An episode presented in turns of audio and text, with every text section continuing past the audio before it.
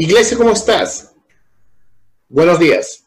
Estamos contentos una vez más de tenernos juntos unos a otros en este día del Señor para meditar su poderosa y gloriosa palabra.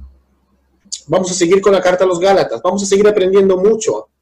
Así que quiero que cerremos nuestros ojos y empecemos con una oración.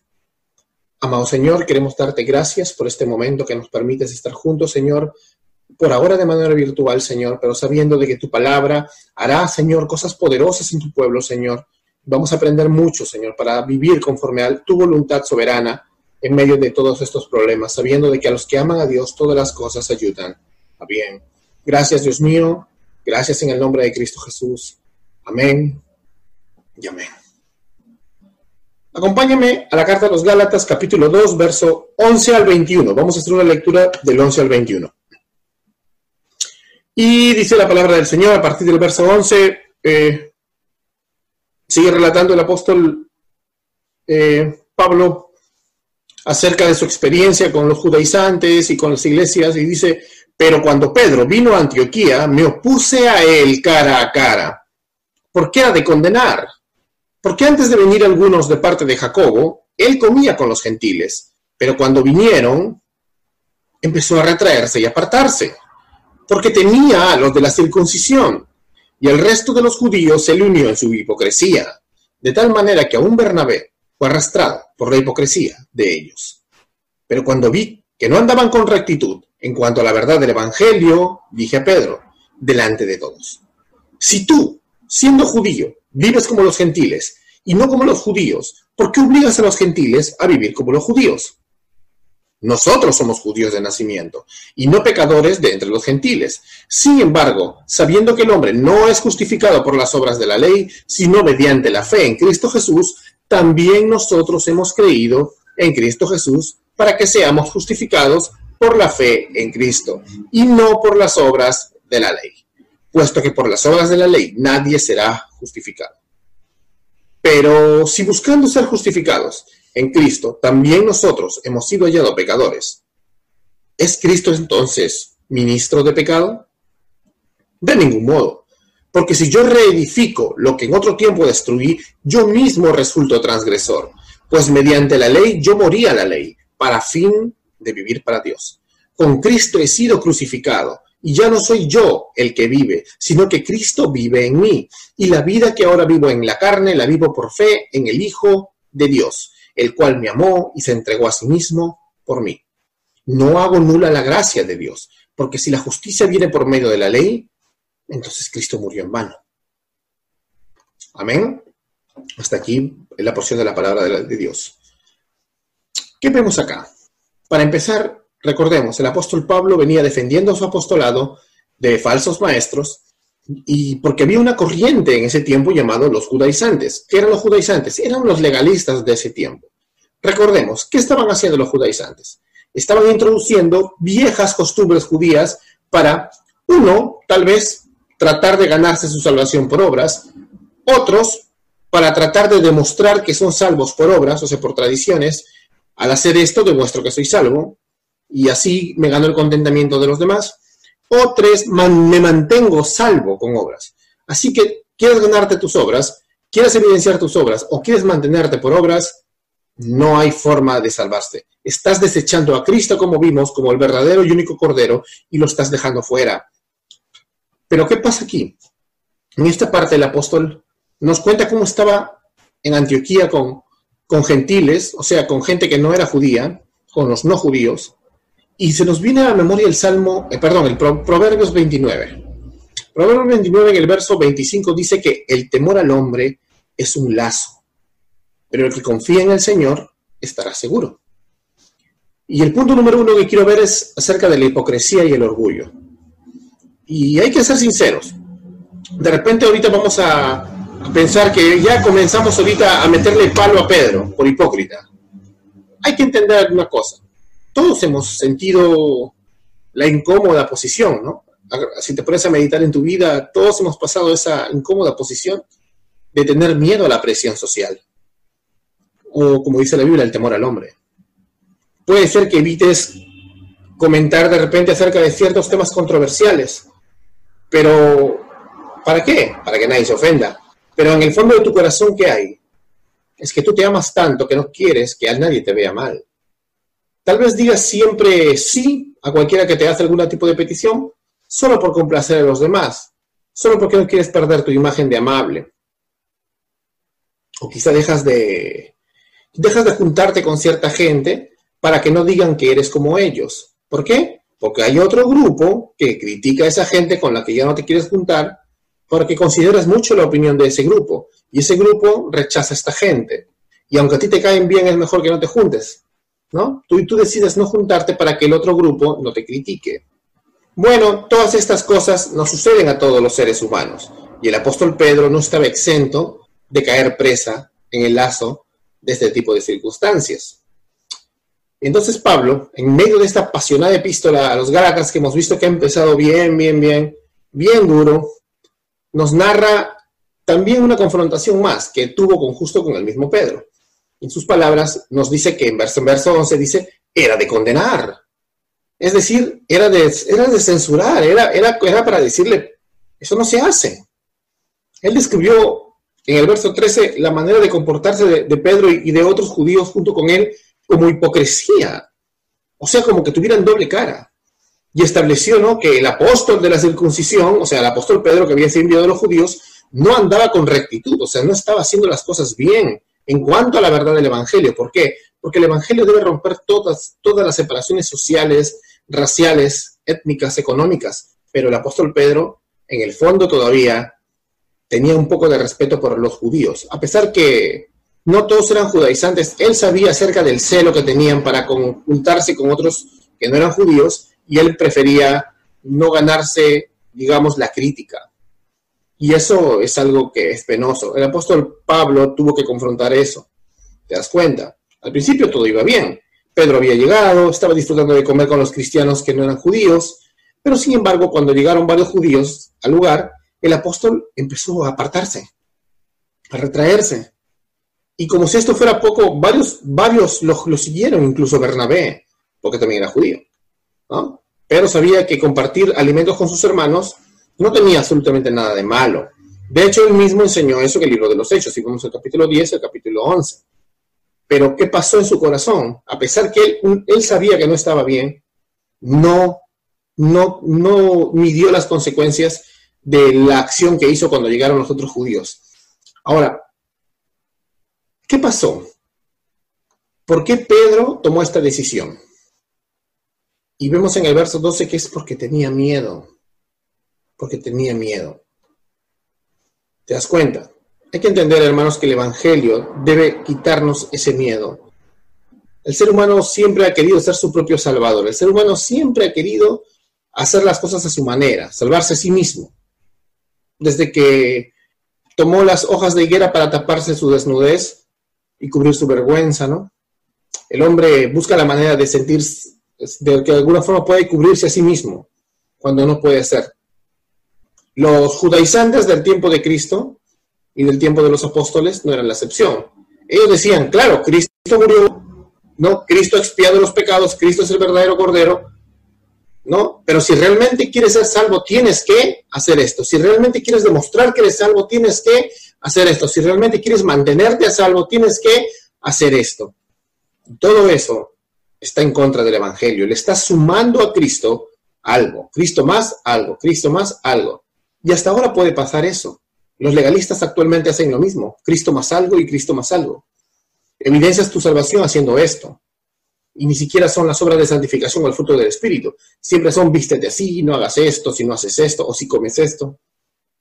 Pero Pablo tenía bien claro esto. Y les dice, bien claro, en el verso 21, no hago nula la gracia de Dios, porque si la justicia viniera por medio de la ley, entonces Cristo murió en vano. Nosotros no podemos anular la gracia poniéndole, con, con, poniéndole reglas y condiciones a todas las personas que vengan a Jesús. Cuando la, cuando la Biblia dice que vengan y tomen gratis el agua de vida eterna, tú le dices, toma gratis, pero después tienes que pagar. No podemos ser inconsistentes. El apóstol sabía que esto era así. Para Pablo, los días de, de andar buscando la aprobación de los demás a través de sus méritos habían quedado atrás. Por eso en, en este mismo capítulo, en el verso 10, dice, no es posible, ¿no? Dice, yo voy a agradar a los hombres, si yo agradara a los hombres, ya no sería un siervo de Cristo. ¿A quién voy a agradar? ¿A Dios o a los hombres? Uno, puede, uno no puede ser siervo de Cristo y temer al hombre al mismo tiempo. ¿Te das cuenta? Él no, él no va a buscar el favor solo del que dirán los demás, el favor de los que están acá. Él quiere ganarse el favor de Cristo, creyendo por fe en la obra conclusa de Cristo. Él expió totalmente a su pueblo. No necesitamos no sumarle nada. Y eso es interesante. En Cristo el lazo del temor al hombre ha sido desatado. Ya podemos buscar agradar a Dios en el contexto de que nuestra identidad es Cristo. No para quedar bien con los que están a nuestro alrededor, sino para amarles como Dios nos amó a nosotros primero. Amén. El segundo punto que quiero ver acá también es nuestra relación con Jesús. El apóstol dice en el verso 20, ¿no? Con Cristo estoy juntamente crucificado y ya no vivo yo, mas Cristo vive en mí. Y lo que ahora vivo en la carne, lo vivo en la fe del Hijo de Dios, el cual me amó y se entregó a sí mismo por mí. ¿Te das cuenta? ¿Te das cuenta? ¿Cuál es la identidad de un cristiano? ¿Cuántos pronombres personales claros o implícitos estás viendo en esta, en esta frase? Habrá como unos ocho, ¿no? Yo, mi, mi. Este texto nos muestra claramente que el apóstol trata acerca de su relación personal con Dios, de su relación, de él mismo, su vida interior delante del Señor. ¿Te das cuenta? Entonces, él dice el amor de Cristo por él, él habla del amor de Cristo por él. Y tú podrías decir lo mismo, el amor de Cristo por mí, del gran sacrificio que Cristo realizó por mí, el cual me amó y se entregó a sí mismo por mí. ¿Te das cuenta? Siempre va a haber momentos en que hablemos de la teología pactal. Siempre vamos a hablar acerca de que Cristo no murió por un individuo, murió por un cuerpo. Pero hay momentos en el que se tiene que aplicar. Y en este momento el apóstol Pablo, como bien lo sabe, lo está aplicando. Y tú lo puedes hacer igual. Esto es un, esto es un instructivo. Es una señal distintiva de la fe cristiana. Es que hace resaltar la individualidad. Y eso no nos hace egoístas. Por el contrario, nos cura de ese mal del egoísmo de pensar de que nuestros méritos nos hacen mejor que otros o peor que otros. Lo que hace, lo que nos demuestra esto es que Cristo es nuestra identidad y todos somos iguales en Cristo delante de Él. Todo aquel que ha venido a Cristo tiene a Cristo como su identidad, ¿te das cuenta? Y somos iguales. Entonces esto no nos hace egoístas, por el contrario, nos cura del mal del egoísmo nos cura de estar viendo esas diferencias étnicas, nos cura de caer en la hipocresía de la que cayó Pedro y Bernabé y muchas veces hemos caído también nosotros. ¿Te das cuenta? Los hombres creen que tienen que, tener diferencias de raza, que tienen que sumergirse en ciertas culturas eh, o en ciertas etnias o en, cierto nivel económico para poder aceptar a otros, pero Cristo no. Cristo vino con el Evangelio a romper todas esas diferencias. El camino, eh, el camino para ellos es espacioso, es fácil, solamente buscan su propia, agradar a los que les gusta, pero el camino angosto, el camino del cristiano, es un camino de unidad, es un camino de amor, es un camino donde nosotros, todos los que estamos realmente en Cristo Jesús, estamos identificados con una sola persona, la persona de Cristo. Amén. Entonces, tenemos que entenderlo de esta manera. Un cristiano es un hombre con un debidamente identificado, es que tiene clara su identidad. Tú tienes por, por eso tener ningún problema de identidad. No puedes sentirte que, no sabes qué hacer en la vida. Tienes que clamar al Señor y entender. Él es mi identidad. Cristo es mi identidad. Él es mi propósito. Su gloria es mi propósito en esta vida. Todo lo que yo hago viene en el contexto de que no lo hago por mí. Cristo vive en mí. Ya no vivo yo. No soy el pastor Carlos. No soy, no soy yo. No soy el apóstol Pablo. Dice, o sea, yo no soy yo. Cristo vive en mí. Y lo que vivo, lo vivo en Cristo. ¿Te das cuenta? Si tengo que ir contra la corriente general de contramundum, como decían los puritanos de los tiempos, pues iré, pero iré como lo fue Cristo, no con mis reglas, ¿te das cuenta? Porque si yo voy contra el mundo con mis reglas, no voy contra el mundo, voy como el mundo, porque el mundo es el que pone reglas, el mundo se habla de condiciones, el mundo y sus religiones creen que se salva con condiciones, ¿te das cuenta? El ateísmo e incluso los, no creyentes creen que con, condiciones o, o depende de sus méritos el verse mejor ante los demás. ¿Te das cuenta? O el, dejar un legado mejor. Nosotros no, los cristianos no creemos en eso. No creemos que nos salvamos por obras. No creemos que mantenemos nuestra salvación por obras. No creemos que evidenciamos nuestra salvación por obras. Confiamos completamente en la obra común de Cristo. Que el fruto del Espíritu Santo obviamente se va a manifestar en nosotros. Obviamente que va a haber una transformación. pero eso no nos da ni un mérito, ni siquiera el 1% de mérito más delante de los ojos de Dios, el cual ve la perfección de su Hijo en cada uno de nosotros. Amén. Entonces, ¿cuál es mi relación con Cristo? Una relación estrecha, una relación filial, una relación donde yo estoy sumergido en Él, una relación de identidad. Y eso es lo que tú tienes que entender. Tú dices que sabes de la salvación, tú dices que sabes de la religión cristiana, tú dices que conoces a Jehová, tú dices que conoces a Jesús, pero la verdad, si tú crees incluso que el ser humano está totalmente depravado y que no puede salvarse por sí mismo, ¿no? Pero crees que hay que hacer algo, entonces tú no sabes nada del Evangelio. La verdad, tú no sabes nada del, Evangelio.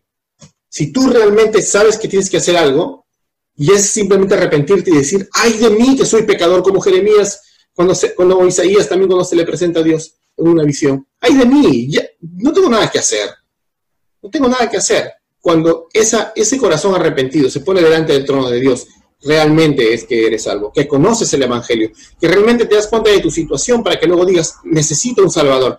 Qué buena noticia, yo no podía hacer nada para salvarme, pero ahora ahí tengo un Salvador, Cristo Jesús. Entonces, amigo, te digo una cosa, que no sabes nada de la salvación, a menos que tú personalmente y con tus propios ojos mires a Cristo y lo contemples como lo más supremo, el más supremo tesoro, tu más suprema gloria, a donde quieres aferrarte. Tienes que realmente arrepentirte y creer en el Evangelio, recibir personalmente al Señor Jesús en los brazos de tu fe y en ese pecho lleno de amor que ahora lo vas, a tener porque Él te amó primero y confiar en el crucificado, confiar, confiar en el que resucitó, en aquel que es único en esta vida, que es Cristo Jesús, aquel que es Dios y Salvador. Amén. Luego, como, como consecuencia de esta fe personal e individual, vas a gozar de una paz personal, una paz que no, no es como la de este mundo, un reposo, un descanso de tus obras que no es como la de este mundo. Te vas a dar cuenta de corazón que no tienes que hacer tantas cosas para, para llegar a la presencia de Dios, sino que venir con el corazón arrepentido y contrito siempre, porque Él ya pagó por tus pecados, porque Él ya te ha dado un nuevo corazón de carne, un corazón sensible, y quitó el de piedra, el que te hacía cerrarte e irte tras, las, tras los pecados más terribles, pero también irte atrás de uno de los pecados más terribles, que es la religión y que es el creer que te puedes salvar por tus obras. Por eso Jesús decía que las prostitutas y publicanos tenían un paso delante del reino de los cielos, porque al menos ellos estaban en la suciedad, pero había una posibilidad de que se arrepientan. En cambio, el que se cree justo por sus obras no quiere, porque él cree que está bien, te das cuenta, como lo eran los fariseos. Entonces, gloria al Señor por eso, gloria al Señor porque Él es el que te ha llamado, Él es el que te, salvó, y Él es el que puso su amor en tu corazón, y Él es el que regeneró tu corazón. Entonces, la felicidad que va a haber en el cielo no sería felicidad, ¿no? Si no fuera que entendemos que necesitamos un sustituto. Eh, entender que estamos totalmente perdidos y no hay nada que hacer, nos trae más felicidad en el momento de la salvación. ¿Te das cuenta?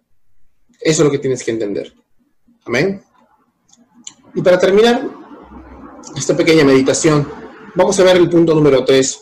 Y es, eh, es, le he puesto un, título que, que, aprendí de un gran predicador llamado Charles Spurgeon. Es un poco fuerte, pero es necesario. Es que la salvación por obras es una doctrina criminal. Y, y, Charles Spurgeon decía, ¿por qué decía que era una doctrina criminal? Voy a, voy a leer una cita de él. Dice, la salvación es obtenida, mira, la idea de que la salvación sea obtenida por el mérito de nuestras propias obras es sumamente insinuante. No importa cuántas veces sea refutada, se impone una y otra vez y tan pronto como logra tener el pie adentro, de inmediato alcanza grandísimos avances. Tiene razón Charles Spurgeon porque nosotros tenemos en el corazón implícito ese, ese corazón de muerte que todavía tenemos, como dice Pablo, ah, miserable de nosotros, ese deseo de poder querer salvarnos por obras, de mantener nuestra salvación por obras o de confiar que estamos mejor cuando estamos haciendo buenas obras. Creer que Dios nos ama más o menos de acuerdo a las obras que estamos haciendo. Muchas cargas les ponen muchos pastores religiosos y otros a las ovejas del Señor con este tema. Pero el apóstol Pablo nos dice la, verdad. Esto es algo que está intrínseco en el ser humano y que tenemos que luchar mucho. Por eso es muy fácil que se reproduzca la doctrina de que yo tengo que cuidar mi salvación si no la pierdo. Es muy fácil, a pesar que no hay ningún texto que lo que mantenga una doctrina tal que muchos hermanos sinceros tienen, pero que no hay ningún texto, no hay forma de que lo demuestren con las escrituras, salvo que hagan un Frankenstein, ¿no? hagan un combinado, pero de todas maneras se aferran a esa idea porque comienzan a hacer preguntas lógicas. Entonces tengo que pecar, ¿no? Entonces puedo pecar para y hacer lo que me da la gana. Y se ponen a poner ejemplos. Pero yo tenía un vecino que decía que creía que la salvación no se pierde, pero al final era borracho. Un montón de tonterías que no tienen nada que ver con la Biblia. Las escrituras no demuestran que tú puedas salvarte por obras. Las escrituras no demuestran de que tú puedas mantenerte tu salvación por obras. Las escrituras no demuestran que tú tengas que evidenciar tu salvación con cierto tipo de vestimenta, con cierto tipo de comida, con cierto tipo de obras de una neoley. Hermano, este es un gran pecado que está dentro de nosotros que se llama agradar a la carne.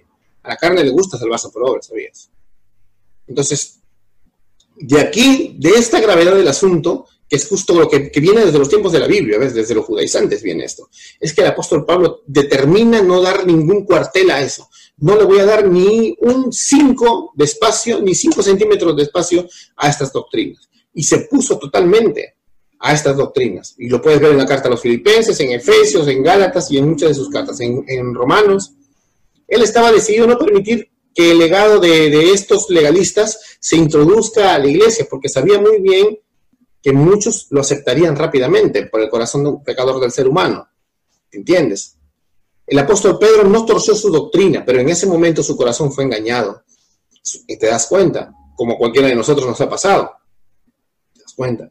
Y eso que él no estaba apoyando a que exijan a los gentiles que los circuncides, ni, ni eso, pero en ese momento se dejó engañar por su corazón mentiroso y pasó lo que pasó. ¿Te das cuenta? Entonces nadie en todos sus escritos pudo ser más explícito de Pablo contra la doctrina del legalismo. Te vas a encontrar la maravillosa, la maravillosa lucha de Pablo contra el orgullo y la hipocresía que hay en el legalismo. Es fascinante la doctrina que Pablo presenta y, también la, alucinante ola de legalistas que había, como lo hay ahora, incluso en gran parte del cristianismo, pero te vas, te vas a dar cuenta el poder de Dios en medio del ministerio del apóstol Pablo para de una manera magnífica extirpar esa doctrina. Toda la Biblia está llena de, de, de la derrota de la doctrina del legalismo. Por eso me sorprende que gran parte del cristianismo actual no lo derrote, sino que lo absorbe y lo tome como suyo. Tenemos que declarar la muerte, la guerra a muerte al legalismo, hermanos, porque eso es ir a un falso evangelio. Yo sé que muchos no lo hacen a propósito, pero no se dan cuenta que están siendo arrastrados a un falso evangelio. El error de la salvación por obras o mantenerla con obras o de evidenciarla con cierto tipo de obras es muy, muy adictivo. Y eso tenemos que erradicarlo. Tenemos que erradicarlo. Nosotros no queremos eh, cristianos antinomianos, que significa que, aborrecen la ley de Dios y que creen que porque están bajo la gracia hacen lo que les da la gana, como libertinos, pero tampoco cristianos legalistas, ¿no? Cristianos legalistas que ponen neoleyes, que quieren salvarse por obras, que quieren evidenciar su salvación con obras o que quieren eh, mantener su salvación con obras. No, eso no está en la Biblia. Ahora algunos se preguntará, entonces, pastor, ¿qué hacemos? ¿Un balance? No, porque los dos son, son basura, los dos no los necesitamos. Necesitamos a Cristo. Necesitamos descansar en Cristo. Necesitamos confrontar nuestro pecado no con reglas, sino buscando en la parte más profunda del iceberg de nuestro corazón cuáles son los deseos más profundos que tenemos, a quién estamos amando con todo nuestro corazón cuando hacemos algo, cuando queremos hacer algo, cuando pensamos algo, cuando tú cierras tus ojos. ¿Quién es, ¿Qué es lo que más amas? Y ahí vas confrontando y mortificando tu pecado. En donde está guardado, en tu corazón, ahí es donde realmente tú tienes que mortificar tu pecado. Si no, lamentablemente, tú puedes cortarte el, eh, el brazo físicamente y arrancarte el ojo y sigues con los mismos pensamientos lo que tienes que hacer es cortar el brazo, el ojo y la pierna de tu corazón. Tienes que ir a lo más profundo. Tienes que confrontarte con preguntas claras. ¿Por qué pienso esto? ¿Por qué lo hago? ¿Cuál es mi motivación? ¿Cuál es mi más supremo tesoro en el momento que hago esto? Y ahí te vas a dar cuenta. ¿Te das cuenta? No necesitas ponerte un montón de reglas. ¿Te das cuenta? No necesitas ponerte un montón de reglas para que tú realmente llegues a la conclusión de que realmente necesitas a Cristo en ese momento. Ah, para terminar, hermanos, esta meditación, nosotros nos alegramos ¿no? al sostener el gran y poderoso evangelio de la gracia de Cristo. Las doctrinas de la gracia para nosotros son maravillosas. Las doctrinas de la gracia han cambiado totalmente nuestra vida. En esta iglesia nosotros estamos felices en medio de la angustia, en medio de la pérdida, en medio de la tribulación, en medio de la persecución. Nosotros estamos felices porque hemos encontrado que en, su presencia hay plenitud de gozo, delicias a su diestra para siempre. Entonces tú, hermano, en tu vida tú no puedes desechar la gracia de Dios, no puede ser desechada. Cristo no ha muerto en vano, Cristo ha muerto ya consumado, no ha muerto en vano. Entiende, la gracia no puede ser desechada y Cristo no muerto en vano. Esos son dos principios que debes guardar en tu corazón. Y, tienes, y, está en la base de toda la doctrina sana de, de la Biblia. La gracia no puede ser desechada. Su eterno propósito va a ser cumplido. Su sacrificio y su sello son eficaces. ¿Te das cuenta? O sea, los que han creído van a ser traídos a la gloria por Cristo. No habrá ninguna falla en cuanto al propósito de Dios eh, en ningún punto. Cuando todo sea resumido, se verá que la gracia reinó. ¿Entiendes, hermano? La gracia no puede ser desechada, ¿entiendes? Cristo no murió en vano. Algunos pensarían que hay propósitos en el corazón de Cristo que nunca serán cumplidos, ¿no? Nosotros no conocemos a Cristo de ese modo. Nosotros no creemos un Cristo de que, falló, que dijo, mi, mi propósito es esto y no se cumplió. Los propósitos por los que Él murió van a ser cumplidos. ¿Te das cuenta? A los que Él compró los recibirá, y a los que recibió los redimió y serán libres. No fallará la recompensa, porque Él la ha logrado por su portentosa y maravillosa obra en esa cruz recibiendo la ira de Dios en reemplazo de los que creen, en reemplazo de su pueblo, en reemplazo de sus elegidos, los cuales son tan grandes, tan vastos como las estrellas del cielo y las arenas del mar. Yo pongo, hermanos, mi alma a reposar eh, sobre estos principios. Cristo no muerto en vano y la gracia prevalecerá, hermanos. Recuerda lo que Él dice, bástate mi gracia, mi poder se perfecciona en la debilidad. Sé humilde, hermano. Sé manso y humilde de corazón porque bienaventurados son los pobres de espíritu. Es decir, no seas altivo. Tú tienes que ser pobre de espíritu. Tu espíritu tiene que ser manso. No creas que te vas a salvar por obras. No creas que eres mejor que otro. No creas que te vas a salvar por obras ni que la vas a mantener tu salvación por obras. No pongas ejemplos necios. No, no, no te engañes a ti mismo. Descansa. Cálmate y descansa. Bástate mi gracia, dice el Señor. No te enojes. Descansa. Arrepiéntete Dile al Señor que te quite el corazón lleno de ira y de deseos de ser salvo por tus obras, el, corazón lleno de, frustración y ese deseo de mantener tu salvación con obras, el corazón lleno de cólera que tienes contra tus hermanos tal vez, lo cual te hace estar en tinieblas, como dice 1 Juan capítulo 2 del 9 al 11, ese corazón fariseo, ese corazón judaizante. Arrepiéntete y pon tu alma a descansar sobre la cruz, sobre el sacrificio perfecto del Calvario, el Calvario no nos va a fallar. Cristo no nos va a fallar, hermanos. Su, sangre no fue derramada en vano. Su sangre expió, consumado es, dijo el Señor. Amén. Entonces, por medio de su divina gracia y descansando en la preciosa y gran manifestación de amor de Dios que es su sacrificio en la cruz a través de Cristo Jesús, vamos a gozarnos y a glorificarle el día de hoy, volviendo a adorarle antes de terminar este, este servicio y seguir nuestro camino. Sigue tu camino y cuéntele a otros lo que Cristo ha hecho por ti. Sigue tu camino y cuéntele a otros esa maravillosa noticia de Jesús, que siendo nosotros pecadores, Él murió por nosotros. Que Dios te bendiga, Dios te bendiga y, y que Jesucristo te llene de mucha felicidad por medio de su Espíritu Santo. Amén. Vamos a orar ahora para terminar. Padre Santo, te damos gracias por tu inmenso amor, Gracias por tu misericordia, gracias por tu cruz. Gracias porque a través de Cristo Jesús hemos encontrado la paz, que no es como la de este mundo. Hemos encontrado victoria, hemos encontrado seguridad, hemos encontrado felicidad. Gracias, Dios mío. Gracias por redimir a tu pueblo. Abre el corazón de muchas personas que están viendo este sermón, Señor. Abre el corazón de muchas personas que van a estar adorando junto con nosotros el día de hoy. Queremos estar todos juntos ese día final a tu lado, Señor viendo tu venida gloriosa y adorándote juntos. Gracias, Dios mío, por este privilegio inmerecido. Gracias por rescatar estos vasos de barro inútiles, pero que llevan un gran, maravilloso y hermoso tesoro que eres tú. Amén y amén.